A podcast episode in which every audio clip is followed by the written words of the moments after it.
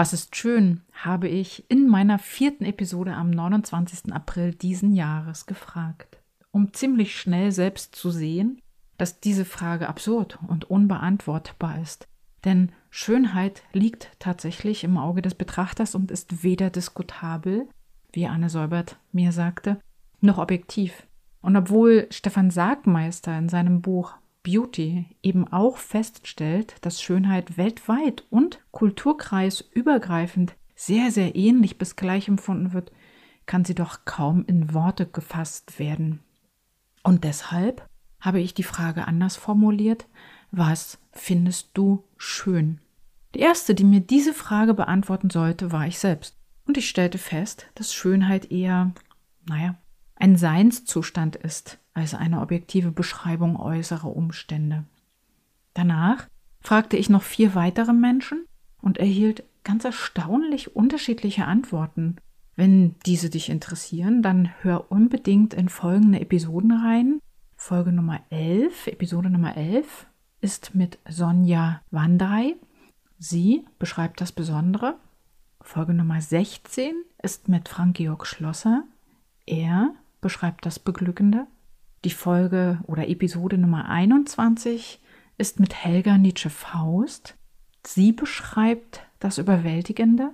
Und die vierte Interviewte war in der Folge 26 mit Anne Säubert, die das Außerordentliche beschreibt.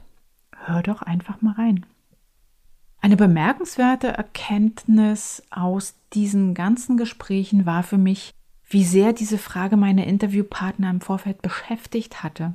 Ich hatte ihnen ja bei meiner Anfrage vorab bereits mein Anliegen geschildert, also, dass ich sie einfach nur fragen werde, was findest du schön? Mehr will ich dann immer gar nicht wissen.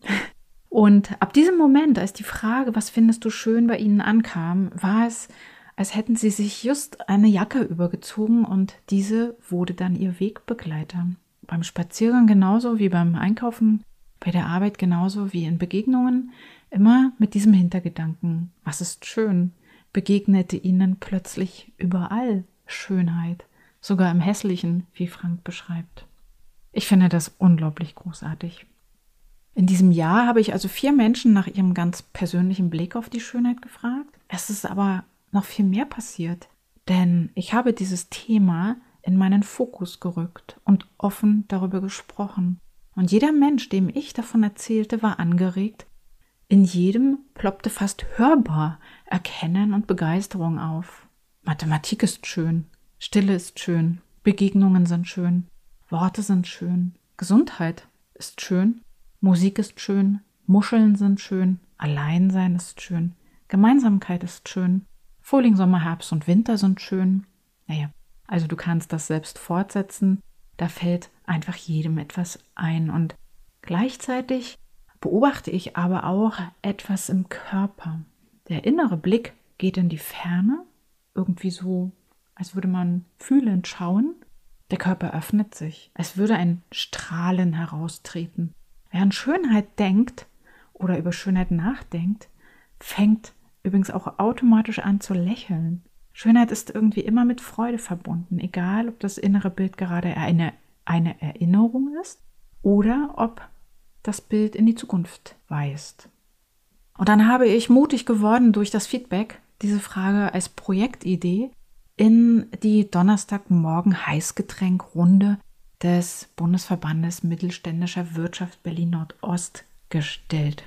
Ich wollte gerne erfahren, was andere Unternehmer mir raten, wie ich weitermachen soll. Denn einfach nur weitere Menschen mit meiner Frage konfrontieren? Oder ist das eigentlich, sollte es eigentlich noch mehr werden? Das Ergebnis war auch hier überwältigend für mich. Das Thema Schönheit erschien plötzlich allen als gesellschaftlich relevant. Ob als Aufklärung in Schulen und Bildungseinrichtungen oder sogar für die psychische Gesundheit. Schönheit macht etwas mit uns Menschen. Schönheit wirkt. Und das in die Öffentlichkeit zu tragen, das sollte ich unbedingt wagen, wurde mir gesagt. Übrigens, Schönheit macht nicht nur etwas mit uns Menschen, sondern Schönheit wirkt sich auch auf die Natur aus. Das ist ein völlig verrücktes Phänomen. Ach, ich muss so viele Dinge zusammentragen, ich kann es gar nicht erklären. Nun ja, Was auch immer im nächsten Jahr passieren wird, die Frage, was findest du schön, wird für mich an Wichtigkeit zunehmen. Und das heißt ganz konkret, ich werde weitere Podcast-Interviews führen. Und zwar ab Januar 2022 jeweils eins im Monat. Und ich werde mir Partnerinnen suchen und mit ihnen gemeinsam erarbeiten, wie wir das Thema größer in die Öffentlichkeit bringen. Denn, wie schon festgestellt, es scheint ein gesellschaftlich durchaus sehr relevantes Thema zu sein. Und deshalb wird es natürlich im nächsten Jahr auch eine eigene Website dazu geben, darin integriert eine Wissenssammlung zur Schönheit, die ich ja schon eine ganze Weile zusammensammle. Eigentlich wollte ich heute ein Interview mit meinem Kollegen Dieter Wendland veröffentlichen, da wir zum Ende des Jahres unser gemeinsames Atelier aber auflösen müssen, ist es zeitlich und auch emotional gerade nicht zu wuppen gewesen und stattdessen also meine eigenen Gedanken zum Thema. Und du? Was bewegt dich bei dieser Frage? Was findest du schön? Hättest du Lust, dich mit mir darüber zu unterhalten? Dann melde dich einfach bei mir. Und da das hier ja eigentlich ein Grafiktipps-Podcast ist, verweise ich dich jetzt hier einfach auch nochmal auf mich und mein Angebot. Mein Name ist Jana Schlosser und ich bin Kommunikationsdesignerin und beratende Gestalterin. Und mehr über mich und mein Angebot findest du auf meiner Website www janaschlosser.de. Schau doch mal rein. Und der Spoiler für die nächste Woche. In der nächsten Woche wird es meine letzte Episode geben für dieses Jahr. Und die wird ein Jahresrückblick sein, verbunden natürlich auch mit einem Blick auf das, was im Grafik-Podcast dann im nächsten Jahr kommen soll. Was soll ich sagen? Bis dahin, bleib neugierig. Deine Jana.